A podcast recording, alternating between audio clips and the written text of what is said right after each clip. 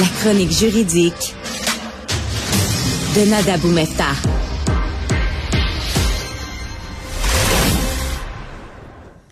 Bonjour Nada. Bonjour. Alors, un champion de boxe qui a été sentencé. Oui, euh, une histoire euh, d'armes à feu sur laquelle je voulais absolument revenir, puisqu'une sentence a été rendue dans cette affaire-là. Et euh, en fait, une sentence qui est jugée quand même étant bonbon dans les circonstances, compte tenu des, des circonstances actuelles qu'on connaît, soit l'augmentation d'armes à feu dans nos rues, de violence également il a été capable d'avoir une suggestion commune quand même de 20 mois de détention pour avoir dégainé une arme lors d'une chicane.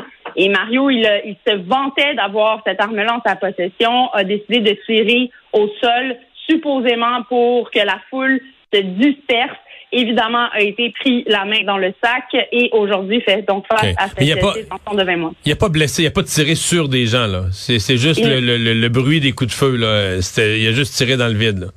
Il a tiré dans le vide, mais quand même. Non, non, je comprends. Je dis pas, que, dis pas que c'est pas grave. Je dis pas que c'est pas grave, mais c'est pas pareil. je, dis, je dis pas que c'est pas grave, c'est qu'il n'y a, pas, a pas blessé ou tué de gens, là.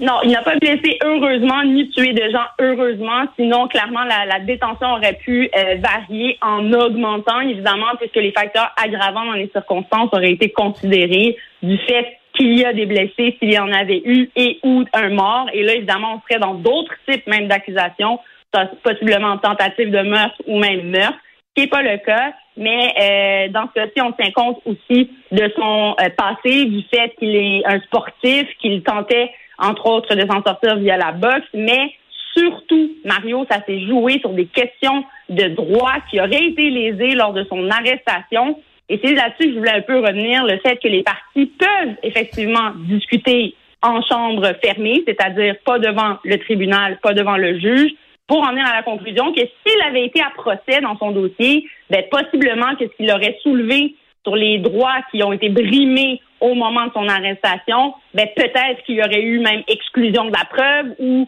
euh, façon peut-être d'en arriver à d'autres euh, conclusions dans le dossier, mais de part et d'autre, que ce soit en défense ou en poursuite, ben, on évalue qu'il est mieux de s'entendre et d'en arriver à une suggestion commune, ce qui a été le cas dans ce dossier-ci, mais en ayant en tête tout ces, possibilités, toutes ces possibilités-là que le dossier puisse aussi se régler autrement. Euh, si jamais on en venait à aller devant les tribunaux, mais on tient compte aussi du fait que ça prendrait du temps, ça demanderait beaucoup de ressources également, et aussi en défense, on ne sait pas ce que la Cour va décider. C'est toujours 50-50. Donc, de part et d'autre, on en est venu à une entente. Et je tiens quand même à mentionner que 20 mois de détention, euh, on est dans le haut de la braquette, mais encore une fois, dans ce cas-là, on a tenu compte euh, de ces problématiques-là au niveau de la procédure pour lui donner quelque chose de plus léger dans les circonstances qu'on connaît actuellement. Nada, l'actualité est encore marquée euh, par des féminicides au Québec et euh, les corps policiers vont disposer de nouveaux fonds, enfin un investissement de plusieurs millions de dollars en aide financière pour justement cette problématique-là. Oui, donc on le sait hein, depuis malheureusement cette hausse de féminicides, donc de femmes qui sont malheureusement euh, dont on enlève la vie suite à des histoires de violence conjugale, ben, le gouvernement a décidé d'ajouter à son euh, pote déjà qui est plein de, de, ressources. En fait, on, en a, on atteint en fait le 509 millions de dollars d'investissement dans cette bataille-là, ce combat-là de désir de protéger encore plus les victimes. Mais toute une problématique se pose évidemment et on le voit malheureusement. Que fait-on des gens où on n'a aucun indice, aucun soupçon aucun soupçon finalement qu'il y a des accusations, euh, euh, pardon, pas des accusations, mais aucun soupçon qu'il y a quelque chose qui cloche dans le couple et qui ferait en sorte euh, qu'on intervienne pour protéger la victime. La question se pose, surtout en lien avec les bracelets électroniques qu'on a euh, proposés, qui fait partie de ce 59 millions de dollars-là. comment est-ce qu'on peut réellement protéger des victimes pour des gens qui, par exemple, n'ont pas encore euh, atteint l'étape d'être judiciarisés ou de se rendre devant les tribunaux pour évaluer leur risque de dangerosité. Que fait-on des autres personnes? Alors, c'est ce que le gouvernement veut essayer de faire en encadrant plus les victimes, en leur offrant du soutien via, entre autres, les autorités policières. J'ai bien hâte de voir ça puisqu'on sait hein, que le lien de confiance euh, avec euh, la police, ben, ça peut être quand même assez difficile. Et du côté des victimes, difficile de parler et de verbaliser certaines problématiques de violence conjugale. Nada, est-ce qu'on va pouvoir un jour euh, remplacer les juges, etc., euh, les procureurs, C'est-à-dire, faire la justice à travers des ordinateurs qui analysent un cas, intelligence artificielle, on regarde ce que ça donne, puis condamné, acquitté, telle peine. Ce serait le fun. En 30 secondes, l'ordinateur l'ordinateur processe tout ça, puis il te sort, il t'imprime. Tu peux faire la demande d'appel d'un couple, là, ça dit non. Appel- Il y a un petit piton, il y a un petit Appel. piton sur le clavier, appel, puis là, à l'écran, non. ouais, c'est ça, exactement. Euh, en fait, euh, je vous pose la question, qu'est-ce que vous en pensez, vous, euh, Ça de devant un juge Ça- euh, ça- comme ça qui serait... Ça m'inquiéterait un petit peu. ouais, un peu inquiet. Ce serait... Il y, a- un côté humain, en tout cas, qui la crée, ça c'est évident, et, et je voulais en parler aujourd'hui parce qu'en Chine, on est en train de développer, ou à tout le moins même de vouloir appliquer euh, un espèce de juge slash procureur, donc celui-même qui poursuit, qui deviendrait un robot, une intelligence artificielle à, à- à laquelle on pourrait donner certaines euh, critères, certaines données qu'on pourrait entrer dans cet ordinateur-là qui pourra analyser d'abord pour décider si on porte ou non des accusations, ce qui est quand même énorme. Euh, c'est une, une tâche qui, à mon avis, relève quand même discrétion et appartient aussi, euh, relève aussi d'un côté certain humain.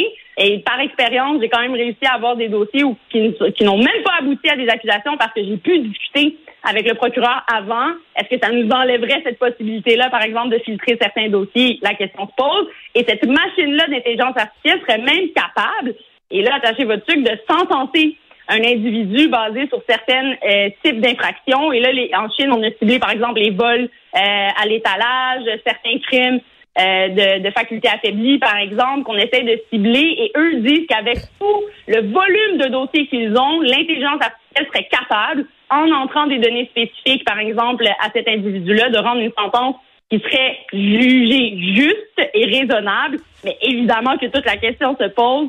Et à mon avis, je pense que le côté humain reste très important, mais aussi tout le, le volet de connaissances euh, personnelles, de d'évolution personnelle d'un individu, d'un être humain euh, qui peut venir jouer. Mais je tiens à mentionner quand même au public qu'un juge a un rôle d'impartialité. Donc, malgré toutes ses connaissances et ce qu'il a vécu, ce qui n'est pas le cas d'une intelli- intelligence artificielle qui aurait euh, des, des, des, des liens avec d'autres êtres humains, par exemple, ou qui pourraient développer des capacités, on l'a pas. Mais par contre, euh, le juge ne doit pas tenir compte de, de ses préférences et de ses convictions personnelles quand il rend une décision. Mais clairement, on voit que l'intelligence artificielle prend sa place et je ne pense pas, en tout cas, je ne suis pas d'avis que dans notre système de justice, ce serait la bonne chose. Parce que des fois, je demande à mon Google Home de mettre une chanson puis il allume mes lumières. là.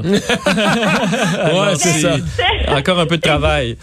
Exactement, il y a clairement du travail à faire, puis une marge de ma- de- d'erreur aussi qui existe, évidemment, quand on parle d'intelligence artificielle, qui existe aussi au niveau humain, mais quand on va en appel de ces décisions-là, quand on a un être humain qui était derrière la décision, peut-être plus de choses qu'on peut, sur lesquelles on peut revenir, sur lesquelles on peut contester, versus un ordinateur qui, lui, ne nous explique pas pourquoi il a rendu sa décision et rendrait sa décision, finalement, basée sur euh, multitude de données euh, dans sa petite boîte. Et comme tu l'as dit, ben, il peut y avoir quand même des erreurs malgré euh, la qualité des services qu'on peut avoir aujourd'hui au niveau de la technologie. Mais pour une peine pas trop sévère, il y a une grosse voix qui sort. Mettrez votre main sur la zone blanche, puis il y a une petite tumouche qui sort.